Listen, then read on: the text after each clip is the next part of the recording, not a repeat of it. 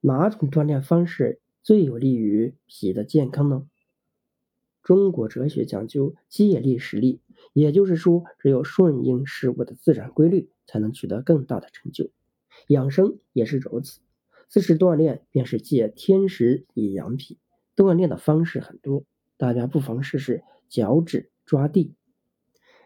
你可别小看我们的脚趾，它们可是许多经络的必经之地。脾经走脚的大趾，胃经过脚的第二趾和第三趾。胃与脾相表里，它们就像一对铁哥们儿，一损俱损，一荣俱荣。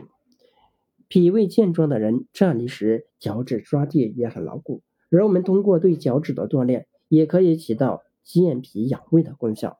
做脚趾抓地这个动作时，先小腿用力，然后慢慢把力量传到十个脚趾，让脚趾向脚心靠拢，像要扣住地面一样。坚持五秒钟，然后放开，重复此动作六十到九十次，这样便可对脚上的经络形成松紧交替的刺激，从而使气血通畅。当然，如果你觉得穿鞋子不方便的话，也可以脱下鞋子。在屋子里地板上进行练习，但切记铺上棉垫，以免脚部受寒。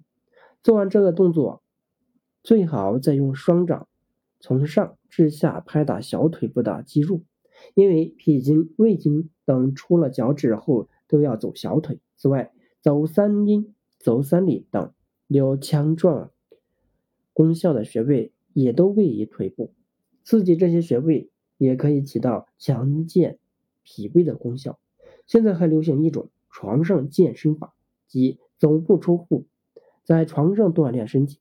如果你比较推崇这种运动的话，利用脚趾抓东西，在床上放一些小物件，如硬币、圆珠笔等，然后试着用脚趾将其抓起来，之后用手反复将脚趾往上扳或往下扳。